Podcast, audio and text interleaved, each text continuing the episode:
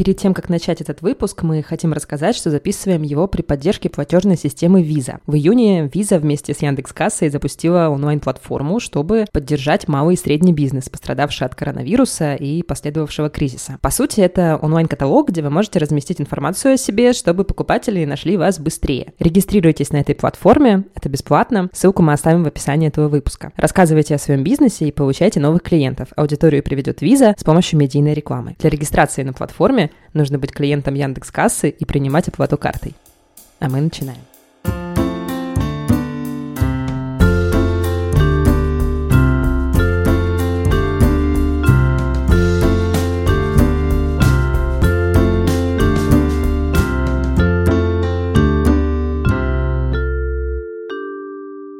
Всем привет, дорогие друзья! С вами подкаст «Норм». Меня зовут Даша Черкудинова. Привет, любимые слушатели. Меня зовут Настя Курганская. Между прочим, сейчас вы слушаете последний выпуск подкаста «Норм» в этом сезоне. Мы уходим в отпуск, и в следующий раз выйдем 14 августа. Это примерно через месяц, чуть больше. Мы не будем месяц выходить в стримингах, немножко отдохнем, и вы от нас чуть-чуть тоже отдохнете. Вы тоже от нас немножко отдохнете. по нашим голосочкам. По нашим шуткам восхитительным. Но это не значит, что мы вообще исчезнем из информпространства. Мы будем постить зажигательные сторисы в нашем инстаграме, делать розыгрыши там, участвовать э, в нескольких интересных штуках, которые мы пока не можем анонсировать, но которые делают наши коллеги, другие подкастеры.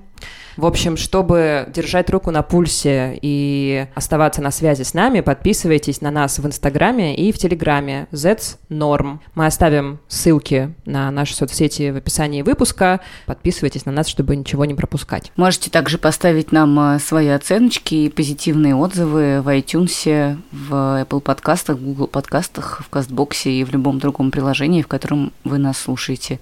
И нам будет и очень приятно, и больше людей смогут узнать про наш подкаст.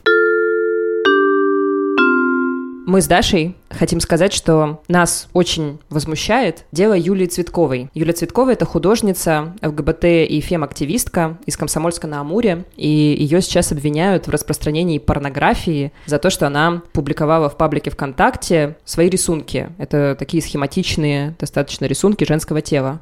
Она их публиковала для того, чтобы привлечь внимание к табуированности, к стигматизации женского тела, к гендерному неравенству. Но на Юлю возбудили дело, и ей грозит 6 лет тюрьмы за рисунки, которые, ну уж точно невозмутительнее, чем примерно любое другое изображение женского тела в истории мирового искусства. Нас возмущает это дело, оно глубоко несправедливо. Мы призываем вас, если вы не знаете про Юлию Цветкову, почитать о ней. Мы прикрепим в описании выпуска тексты о ее деле. А если вы знаете о Юле, пожалуйста, расскажите о ней своим друзьям, расскажите о ней своим близким. Это информация, которую важно распространять. Это дело должно быть прекращено. Свободу Юлии Цветковой. О чем мы сегодня будем говорить? Но ну, у нас, кстати, сегодня наше выступление про Юлию в каком-то смысле предвосхищают тему, о которой мы поговорим, потому что мы тоже поговорим сегодня про слова, про изображение и про то, как нас обижает или не обижает э, чьи-то высказывания. Мы поговорим про юмор, про шутки, про разных людей, которые сделали юмор и шутки своей профессии, и про то, как меняется или не меняется то, как они шутят и как они воспринимают свое ремесло, и то, как мы их воспринимаем. Почему мы об этом решили поговорить? На Западе и в России. Произошел ряд каких-то инцидентов, каких-то кейсов, которые заставили о себе говорить и которые были для меня глубоко возмутительны. Один из самых возмутительных случаев был в начале июня. Я послушала подкаст «Медузы», ежедневный, который называется «Что случилось?», у YouTube-шоу, которое называется «Comment Out». Возможно, вы о нем слышали или видели его. Это такое шоу, в котором звезды, всякие селебрити, наспор пишут ну, какие-то безумные комментарии в Инстаграме у своих друзей и других селебрити. Ну, как правило, вот там примерно такая концепция. И вот, значит, в начале июня в этом шоу вышел выпуск с Ксенией Собчак и рэпером Нилетто. Есть такой рэпер. Оказывается, он довольно популярный. А где э, эти два человека, значит, наспор сделали Почему ты смеешься, Даша? Сейчас у нас обидятся фанаты, фанаты рэпера не лет. Рэпер не лет и Ксения Собчак наспор в шоу «Комментаут» сделали два поста у себя в Инстаграме. Ксения Собчак опубликовала российский пост, и я могу назвать его действительно российским, потому что он был российским. Она опубликовала пост с песней, играющей запрещенных барабанщиков «Убили негра» и с хэштегом «Black Lives Matter». Ну, прямо скажем, так себе история. А рэпер Нелетто опубликовал, если я не ошибаюсь, пост, агитирующий за поправки в Конституцию. Естественно, после этого им стали писать в Инстаграме, мол, что за фигня, особенно Ксении Собчак. И спустя какое-то время и Собчак, и рэпер Нелетто, и Александр Гудков, который делает шоу «Комментаут», и ведущий этого шоу, Владимир Маркони, кажется, его зовут, они высказались в том духе, что это же была просто шутка. И поэтому обижаться на эти посты совершенно негоже, потому что, конечно, всерьез эти люди бы такого никогда не сделали. Много вопросов, если честно, рождают сейчас такие кейсы. Не очень понятно, почему Ксения Собчак, рэпер Нелетто и остальные создатели программы посчитали, что написать российский пост — это круто. А почему не круто было бы, скажем, отказаться это делать? Ну, мне кажется, что это было бы более смело. Ну да, я даже написала такой твит, честно говоря, после того, как послушала ведущего этого шоу, типа, он сказал, Ксения Собчак просто очень смелая женщина, у нее стальные яйца, поэтому она не боится шутить так, как хочет. Я просто подумала, что за прикол?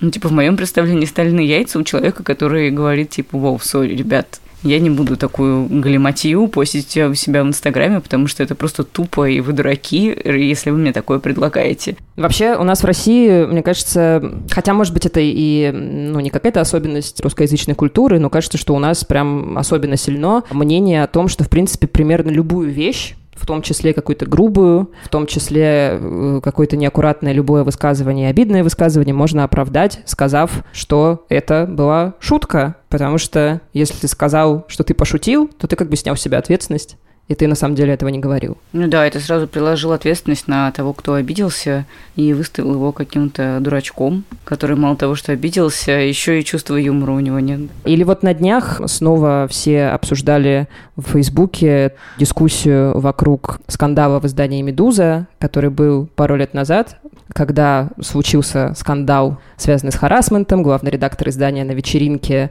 ущипнул девушку и сказал, что ему за это ничего не будет. Началась большая буча, многие сотрудники покинули издание после этого, про это много писали. И вот, значит, спустя полтора года главный редактор Иван Колпаков написал пост, в котором он сообщил о том, что все это время ему было тяжело. Нет смысла вдаваться сейчас в подробности этой истории, но мне кажется, вот самым интересным лично для меня было то, что в этом посте он написал о том, что несмотря на то, что ему было очень плохо все эти два года, несмотря на то, что ему стыдно, несмотря на то, что он действительно очень виноват, тем не менее, все, что было полтора года назад, было шуткой. И всерьез он бы никогда не сказал таких слов ни одной девушке на свете, он бы никогда такого не сделал и так далее. Все это было грубой и плохой шуткой. Ну, это довольно показательная иллюстрация того, насколько упрочнено у нас вот это мнение о том, что фраза «я пошутил» может оправдать что угодно. И я, кстати, должна сказать, что когда мы готовили этот выпуск, я подумала о том, что я и сама так довольно часто делаю.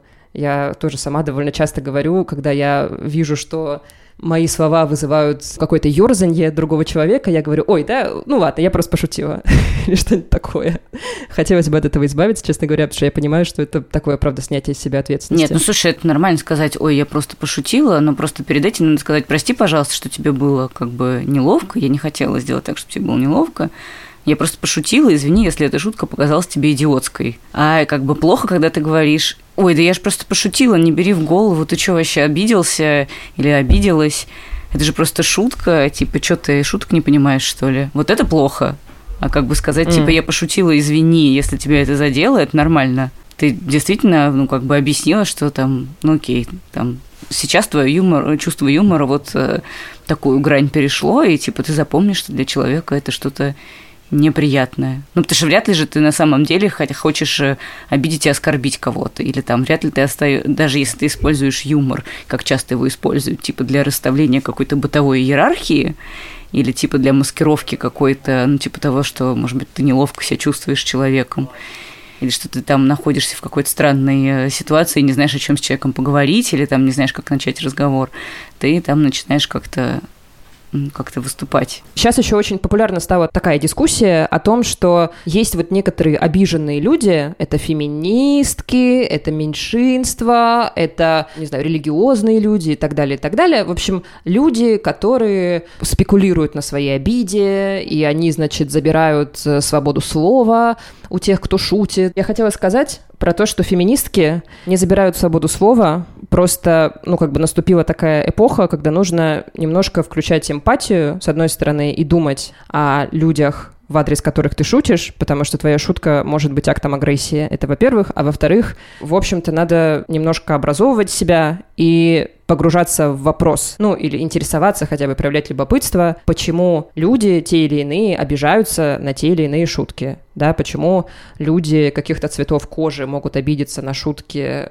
об этом, почему женщины могут обидеться на шутки о женщинах и так далее, и так далее. Вполне возможно, и скорее всего, конечно же, за этим на самом деле стоят, ну, какие-то очень-очень сильные многовековые, многолетние аргументы.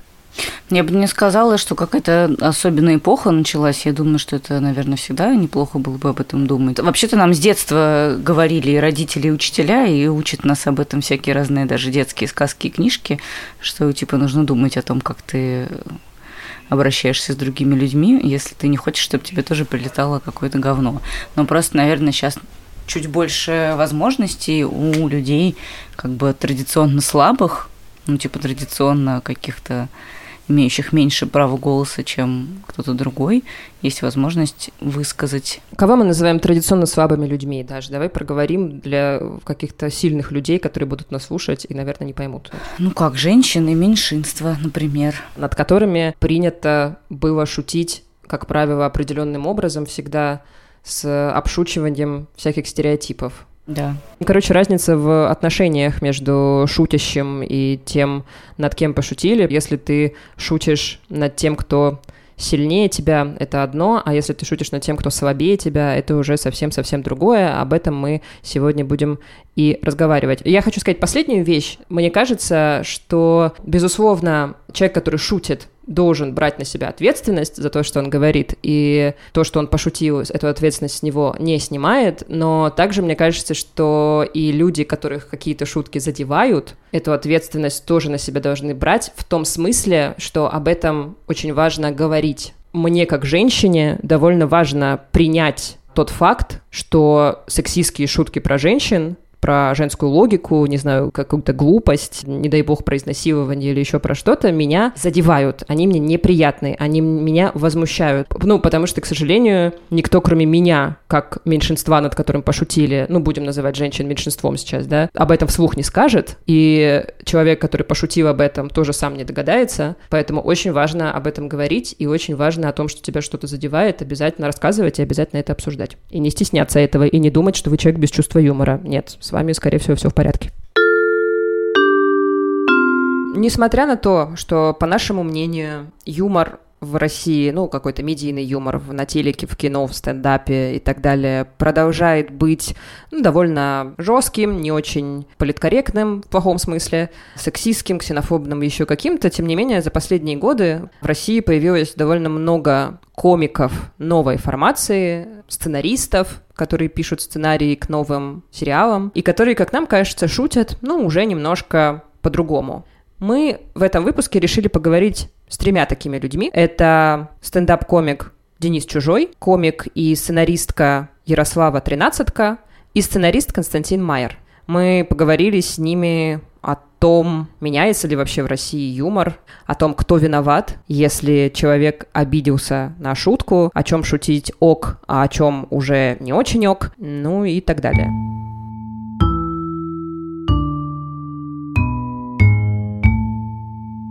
Ну, типа, есть большой консерн, что сейчас все запретят нам шутить. Типа, вот феминистки запрещают нам флиртовать, запрещают нам шутить, запрещают нам нормально жить. Скоро не будет ни секса, ни юмора, вообще ничего. И, типа, мы заживем какой-то выхолощенной жизнью и будем чувствовать себя ужасно. Но с нашей точки зрения это довольно странный консерн, потому что в чем проблема, чуваки? Вас все еще гораздо больше, чем нас. Ну, странно, что тебе что-то вообще могут сказать делать феминистки. Ну, в целом, то есть, Да. ты всю жизнь никак не был ограниченными, и тут вдруг они тебе запрещают шутить. Это Денис Чужой, комик, сценарист и ведущий подкаста «Денис выгуливает собаку».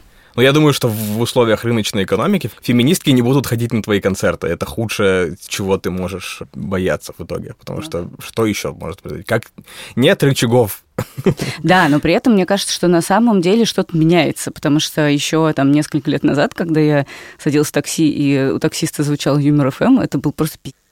Ну, то есть это правда невозможно А, было слушать.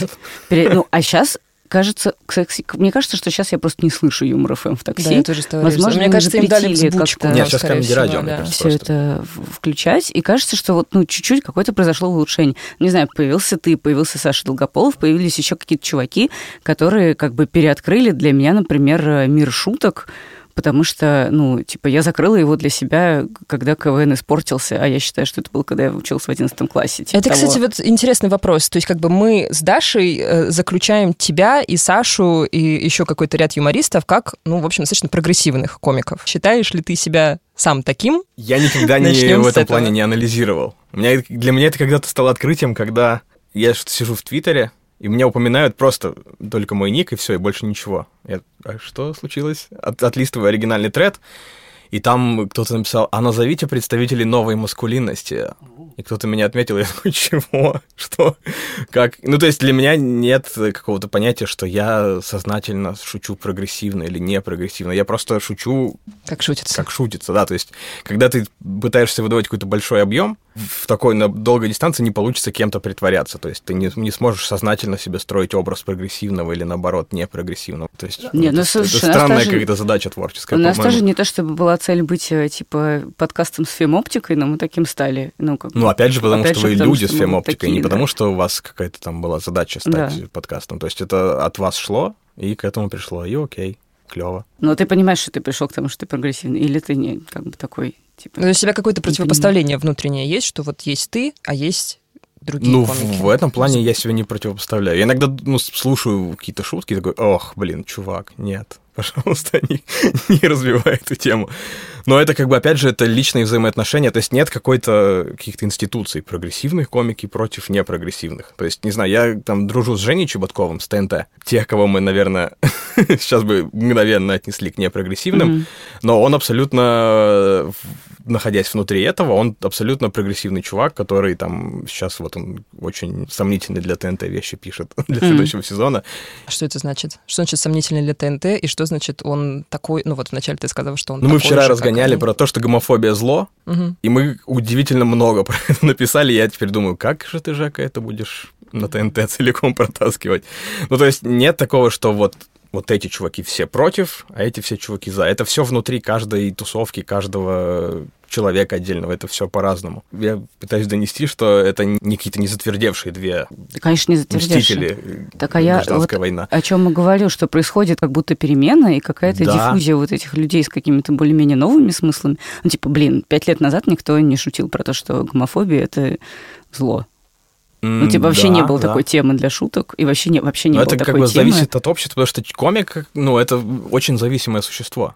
То есть нет такого, что комик прям э, давит что-то, и потом э, люди такие, да. Скорее это обратно работает. То есть раньше зритель позволял шутить так, а сейчас, например, ты сидишь, например, смотришь, на, если ты сидишь сбоку, как обычно комик, и видишь и сцену, и зрителя, ты видишь, например, э, там комик выходит и говорит, место бабы на кухне, И раньше это вызывало смех, ну, плюс-минус, я сейчас не говорю конкретно Ну да. шутка, а в позицию. А сейчас ты смотришь на зал, и ты видишь, что там 50% девушек, и они, они закатывают глаза, и он такой, а, окей, я завтра я уже приду без этого А блока. правда? То есть так происходит? Да, ну, то есть это так работает. То есть раньше это вызывало смех, причем часто бывало, что сами девушки, да, наше да, место да. на кухне. Сейчас вот дослушаю тебя и сразу вызываю такси на кухню. А сейчас они, а, come on, чувак, иногда выкрикивают, заткнись. И как бы комик понимает, что его заработок, по большому счету, под угрозой, он такой, ну окей, я посижу, подумаю над своим материалом подольше.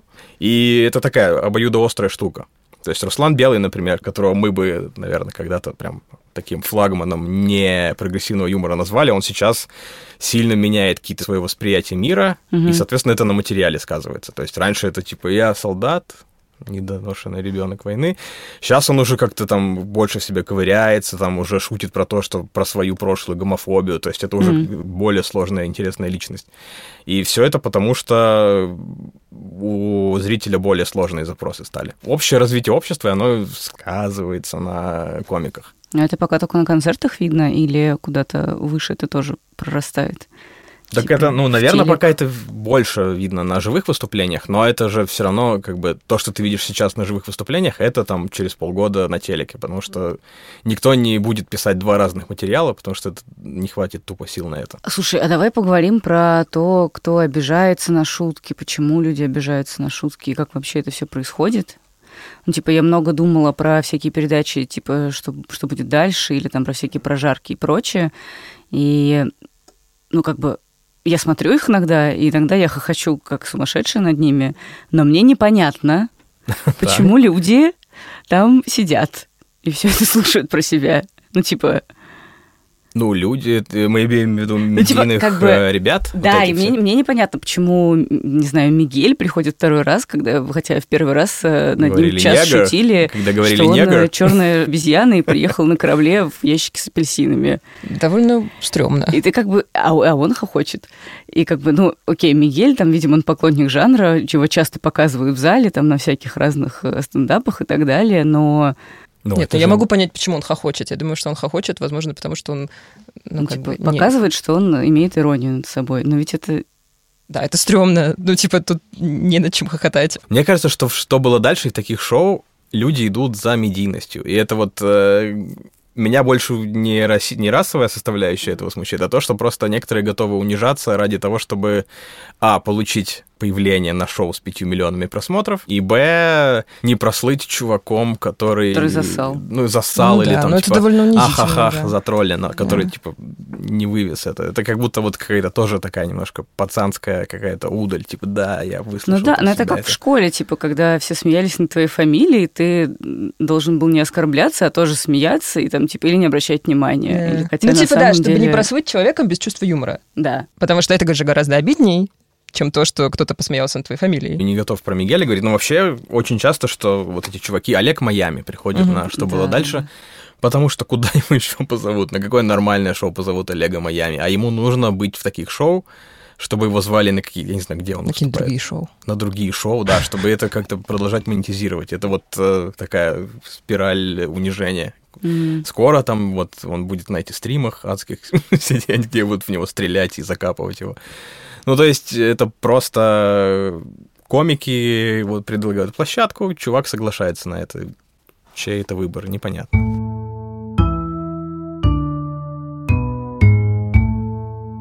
То, что сейчас гораздо больше и больше тем, на которые нельзя шутить, мне... Я понимаю, что это надо. Это Ярослава Тринадцатка, стендап-комик и сценаристка. В своих выступлениях Ярослава часто довольно резко проходится по мужчинам. Она шутит о свободных отношениях, о ранних разводах, о незапланированных беременностях, в общем, о том, что понятно, как мне кажется, в первую очередь женщинам, и при этом женщинам достаточно прогрессивных, неконсервативных взглядов.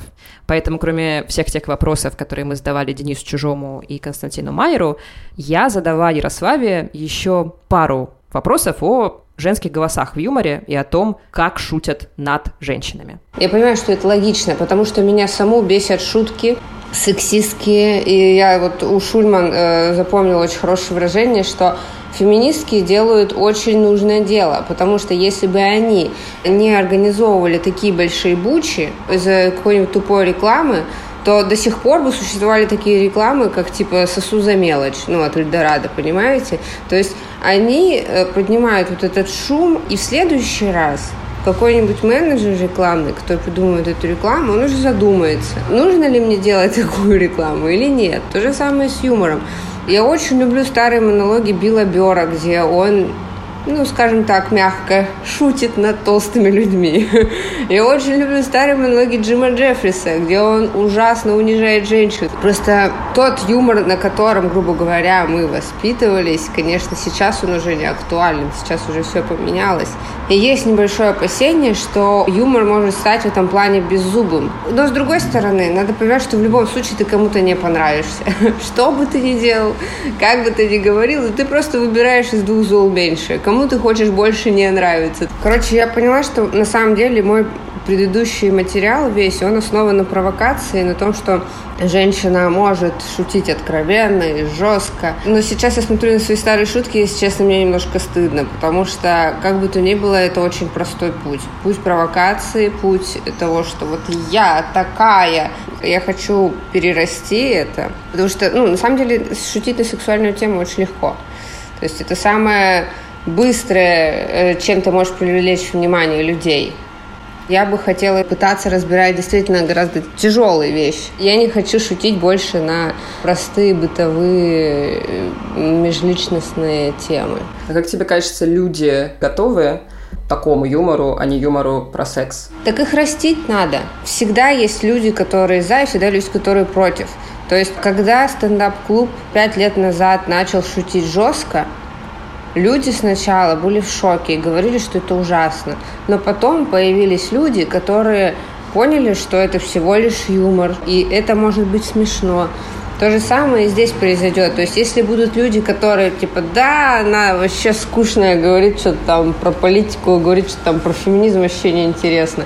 Могут быть такие люди, но в то же время будут люди, которые скажут, блин, прикольно. Ну, конечно, каждый комик считает, что собирать стадионы, это, наверное, круто, но как я с течением времени поняла, я пришла к тому, что популярное никогда не будет истинным искусством. В основном людям проще потреблять какой-то простой контент. Я не говорю, что стендап — это невероятное искусство, но если его как раз-таки понимают не все, и то есть если у тебя такая аудитория не как у Оли Бузовой, это нормально, могу даже сказать, что это хорошо. Я не помню, по-моему, в Петербурге выступали или еще где-то, я там шучу и про Материнство очень много у меня про аборты, про заморозку яйцеклеток. Там же я перехожу в то, что собака более ответственное мероприятие, чем дети, потому что нет незапланированных собак. То есть, ну вот это вот все, ну эта тема действительно меня сейчас беспокоит. То есть мне 30 лет, я не рожала, естественно, эта тема у меня лейб-мотивом на заднем фоне где-то в, в мозгу лежит.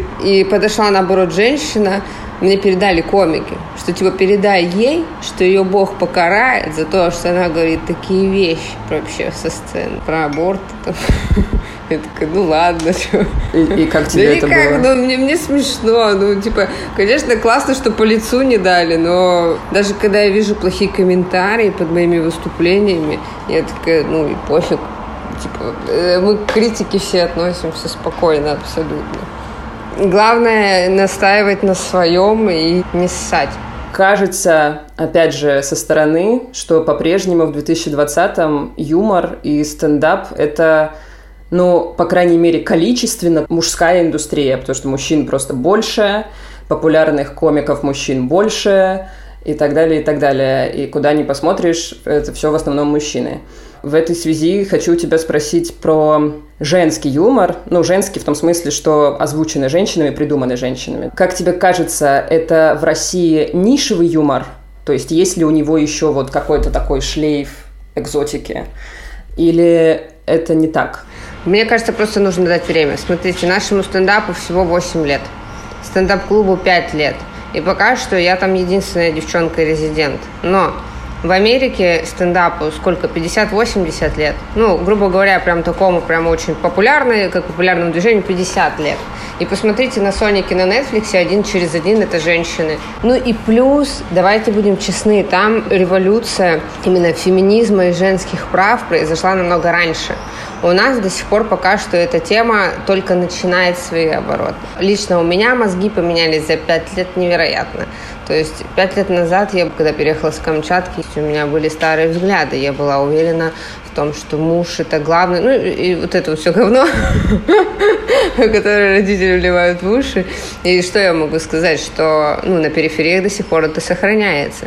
То есть там даже представить им сложно, чтобы были у кого-то равные права, чтобы вы ни от кого не зависели, чтобы вы были в первую очередь как личность. И что уж там говорить. Вон, я тоже в некоторых интервью говорила, что был кастинг на работу автором в Урганте.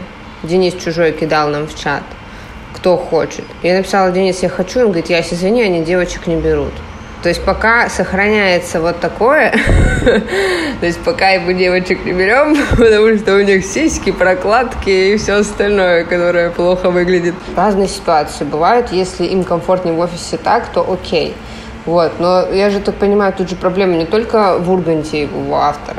Нужно видеть мое лицо, когда в мою сторону прилетает какая-то сексистская шутка. Ну, то есть по моему лицу сразу понятно, что это уже ну, настолько вторяк. Это такой баян, это так неинтересно. И как бы люди все равно со временем начинают понимать, что это, ну, это отстой.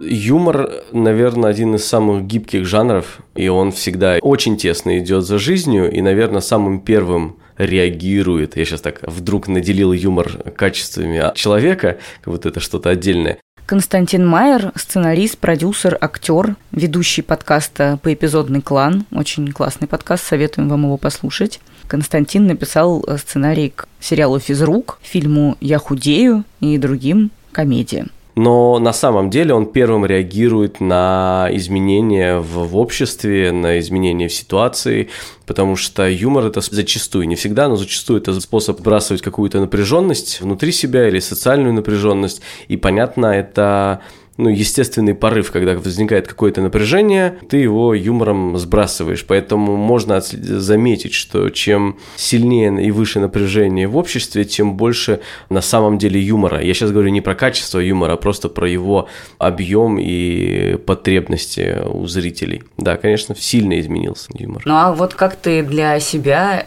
как профессионал, объясняешь, э, в чем именно вот это произошла трансформация, какие шутки сейчас как-то уже стали дурным вкусом, а какие нет, какие темы сейчас, наверное, ты бы не стал трогать, и а какие бы, наоборот, стал? Если представить э, себе некий просто квадрат, то границы этого квадрата, собственно, границы дозволенного, скажем так. То есть это там, где происходит табу, границы, мораль, традиция и так далее, и так далее. Все, что как бы можно характеризовать. И если мы будем говорить, что этот квадрат – это наша тема какая-либо, давайте вот возьмем, мы то ли робота делали, тема людей с инвалидностью, ну, чтобы было просто конкретней. Вот это, понятно, во многом табуированная тема и плохо представлена в обществе.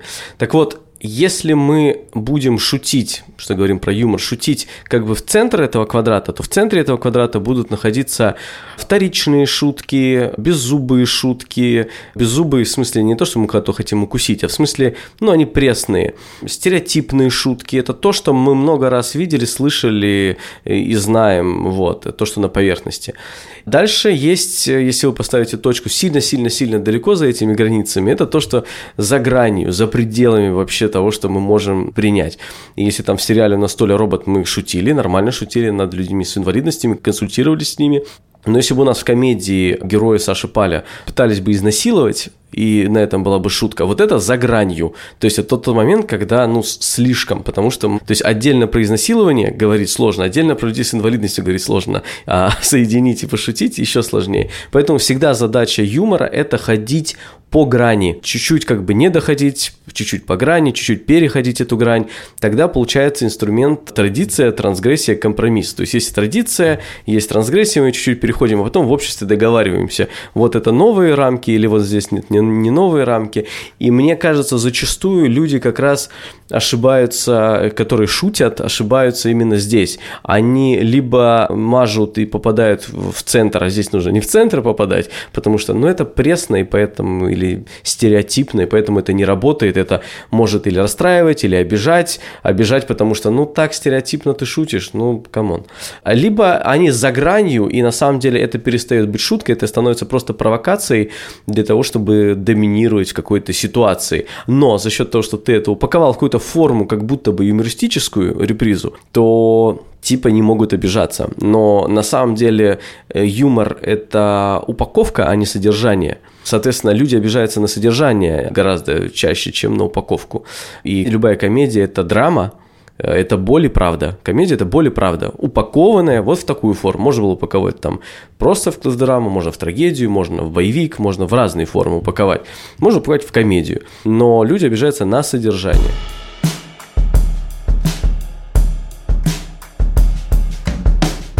На тебя когда-нибудь обижались за шутку? Начнем с этого. Ну, я думаю, да. Это Денис чужой. Нет в голове прям кучи Ну так, чтобы тебе примеров. приходилось извиняться.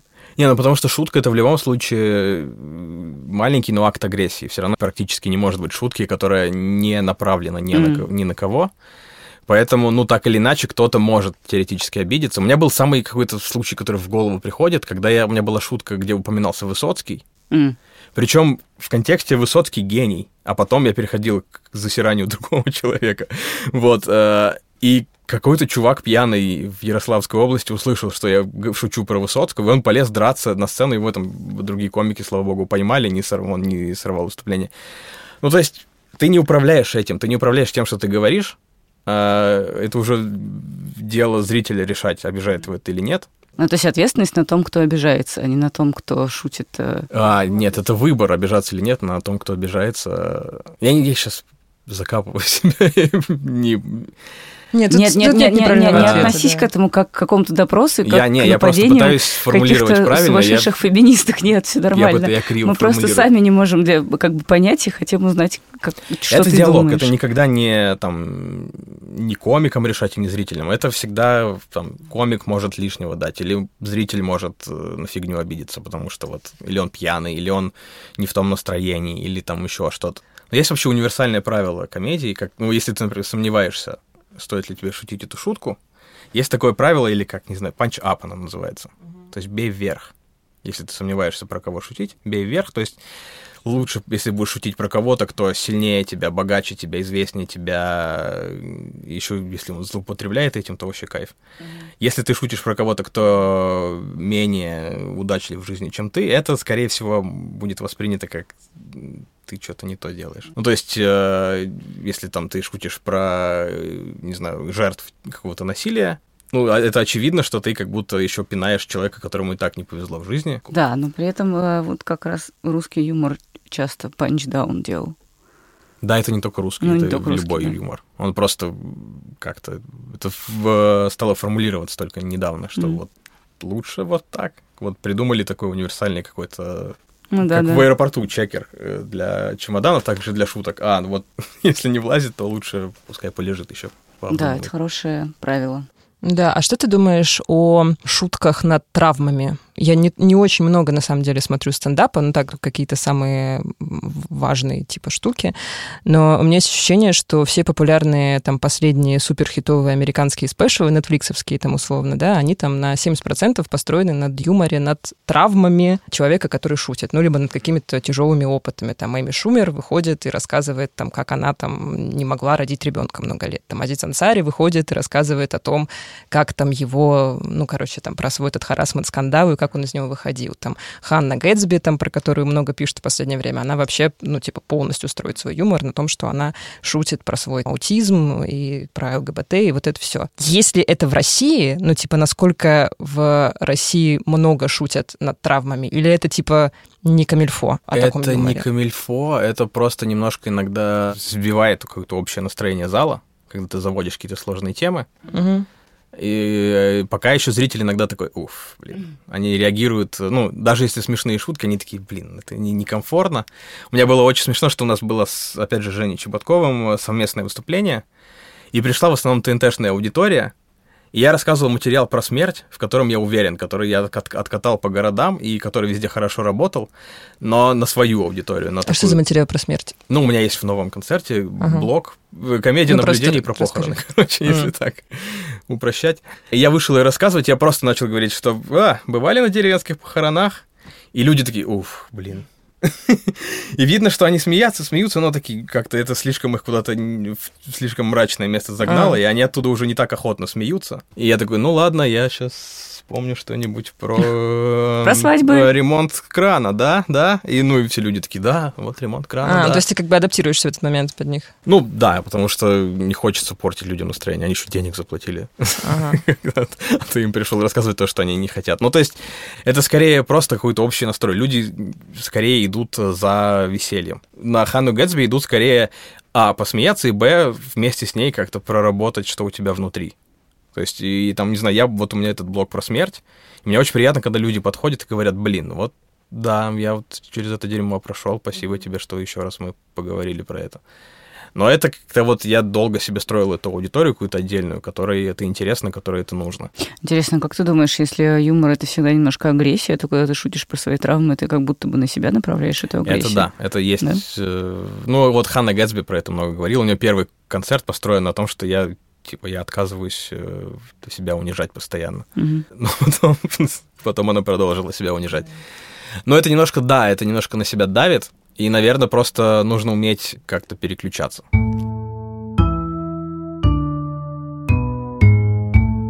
Там в Штатах, если мы говорим про какой-то комедий-юмор, часто это разговор про травму лично комика или там актера.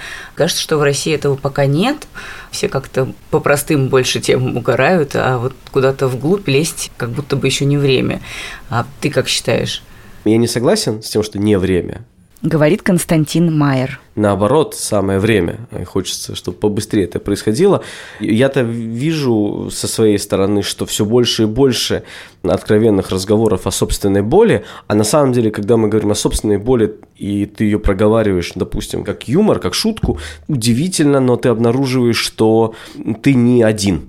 И такая боль или схожая травма есть у огромного количества людей, и это дает сильную надежду, это тебя сильно приподнимает. И комики, когда рассказывают свои боли и получают фидбэк в виде смеха, каких-то комментариев положительных, они как раз понимают, что они не одни, это им помогает. Но в России культ силы и культ мускулинности, безусловно, и у нас принято так не показывать собственную боль, потому что тебе сразу в нее бьют. То есть есть такая вещь, ты открылся, получи.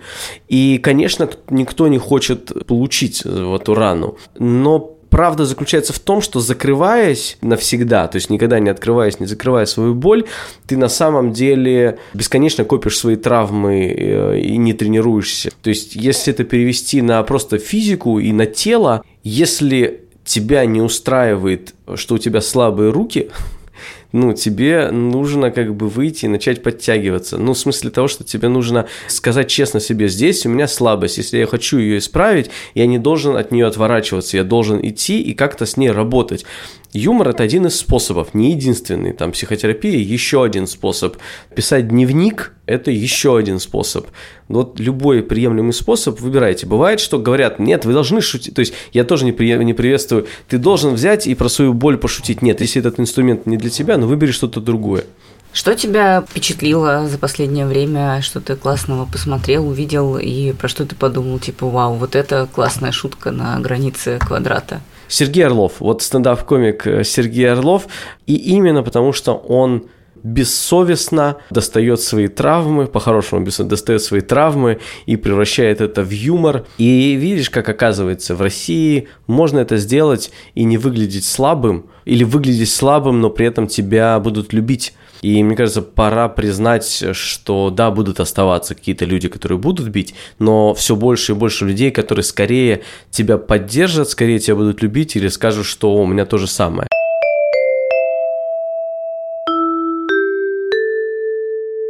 А про политический юмор я хотела еще О. спросить, что тебе не страшно? Да нет, не знаю. Все. Говорит Денис чужой. Спрашивают почему-то после выступления, это не страшно тебе? М. Но как-то, мне кажется, что в шутке про Путина это уже стало немножко таким, в стендапе есть такое понятие хак, Ага. когда ты шутишь про какие-то вещи, которые точно вызовут э, реакцию, и ну как будто нет в этом какой-то большой твоей работы. Это как шутить про секс там или про что-то еще, про выделения какие-то, потому что это точно вызовет реакцию, и как будто это требует от тебя меньше усилий. И как Мгм. сейчас то же самое, что выйти там сказать Путин задолбал. Сейчас в, в любом городе России все таки да. То есть это уже слишком легкой целью становится, это уже просто иногда комикам становится скучновато самим про это шутить, потому что, ну, Понятно. Но это же как-то очень быстро произошло. Ну, типа, вчера ну, еще лет, про него да, никто не, не шутил. Я помню, что пару лет назад я выступал в Белгороде, пошутил про Единую Россию и зрители вот так все от, от, э, отъехали в кресло. И потом мне сказали, блин, так тут же типа уровень поддержки 84%, что-то такое, Единой России. То есть, скорее всего, из там тысячи человек, которые были на выступлении, 800, они поддерживают Единую Россию. А то и состоят в ней. Да, то и состоят. А в, э, вот два года спустя уже ты сейчас скажешь, э, там, кто за Единую Россию, тебя выгонят из бара. Да, еще, мне кажется, стало очень модно смеяться и писать комедии и сериалы про типа чиновников и взяточников, и вот это все. Да, как будто пока разрешили про чиновников. Mm. Да. Ох, ну, про эти, маленьких Ох, эти губернаторы, культуры. конечно, губернаторы да, все да, портят да, да. в России, конечно. Да, да, да. Но, видишь, есть на это запрос, и, соответственно, как бы будет про это комедия. Я хотела подтвердить свою теорию или опровергнуть ее по женщинам в стендапе. Это снова наш разговор с Ярославой Тринадцатка, комиком и сценаристкой. В самом конце ей задала вопрос продюсер подкаста «Норм» Сашка Кшарова. Вот это сейчас говорит она. Есть ощущение, что, несмотря на, там, на то, что женщины есть и все такое, у них есть как будто своя определенная ниша. Типа, если мужики шутят про что угодно и про кого угодно, то женщины в основном шутят про отношения, про какие-то различия, между женщинами и мужчинами. Иногда очень провокационно и смешно, но тем не менее вот основной вектор такой. Это мне так показалось, потому что я в этом не очень секу. Это такой беглый первый взгляд, или это так и есть, и как ты это вот воспринимаешь? К сожалению, это так и есть. И я бы хотела с этим бороться, ну, в плане в своем материале, потому что меня эта тема уже начинает, если честно, греть. Я не хочу, чтобы, грубо говоря, если после меня выступало еще пять девочек, чтобы они говорили все про одно и то же. Проще всего шутить над тем, что ты, грубо говоря, варишься. И ну, вот эти темы, именно межличностные отношения и женские проблемы, они действительно тебя беспокоят. Поэтому ты про них рассказываешь. Мужчинам, видите, у них немножечко по-другому в целом быт устроен. У них нет многих проблем, которые есть у нас, соответственно, поэтому у них нет надобности про них говорить. Межличностные отношения тоже их не особо волнуют, потому что если посмотреть на молодых комиков, у них же вообще голова сейчас не этим забита. Они все заняты тем, чтобы ну, достичь какого-то успеха. То есть у них нет даже в голове мыслей о том, чтобы ну, поднимать какие-то серьезные межличностные отношения, темы. Они пока что добиваются успеха через другие вещи. Ну, это я не помню, давно-давно прочитала, что типа мужчина не готов к серьезным отношениям до тех пор, пока он не знает, кто он, сколько он зарабатывает, и там еще какая-то фигня. Ну да, им не нужно реализовываться через семью просто как женщинам и через отношения. Поэтому они могут про это столько не шутить, да. Я вот прям себе челлендж поставила, больше никаких вот таких шуток. Я вам скажу, меня прям ломает. Я нашла для себя э, более-менее приближенную тему к тому, что я раньше делала. Это вот как раз-таки материнство.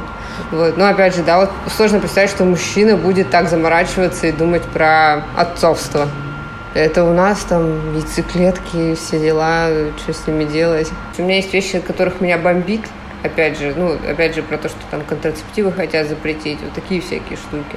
У меня вот это резонирует. Даже из всего новостного потока, что в меня врезается, я все равно вычленяю какие-то темы, которые у меня резонируют.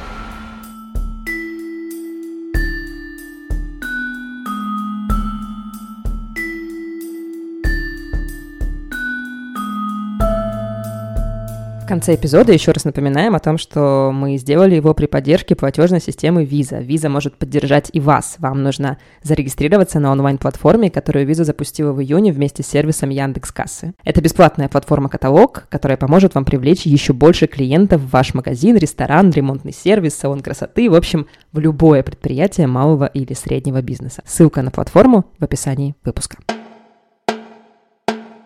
Подходит к концу наш выпуск. Кажется, что в разговорах с Костей и с Денисом мы просто пришли к какому-то выводу, что надо шутить в соответствии с какими-то нормами морали и этики общечеловеческими, но при том, что они, кажется, сейчас меняются, все таки так и непонятно, как шутить и как не шутить.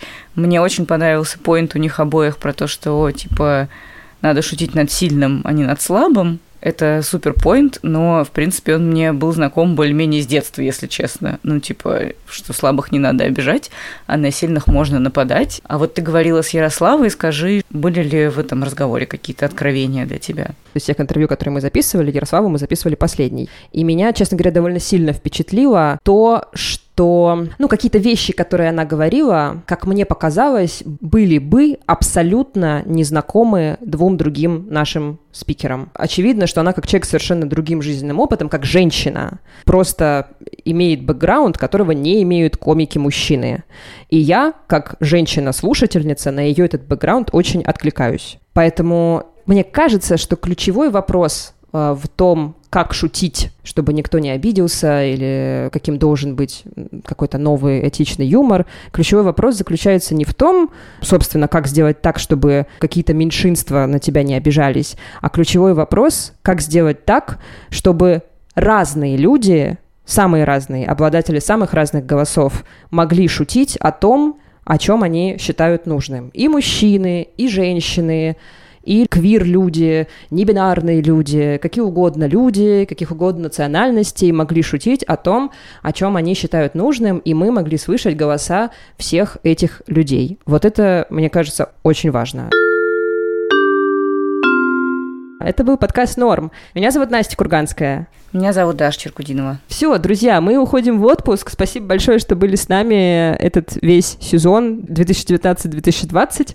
Мы вернемся в августе с супер классными новыми темами, новыми форматами. Это будет просто восхитительно. Вы просто не поверите, когда услышите нас снова. Над этим выпуском вместе с нами работали наши продюсеры Саша Кокшарова, наша гениальная коммерческая директриса Ксения Красильникова и наш замечательный звукорежиссер Ильдар Фатахов. И обложки для соцсетей нам рисует Алиса Старобина, наш дизайнер. Спасибо большое, спасибо, что слушаете нас, спасибо, что подписываетесь на нас в соцсетях, мы вас очень любим и совсем скоро к вам вернемся. Пока-пока. Пока. -пока. Пока.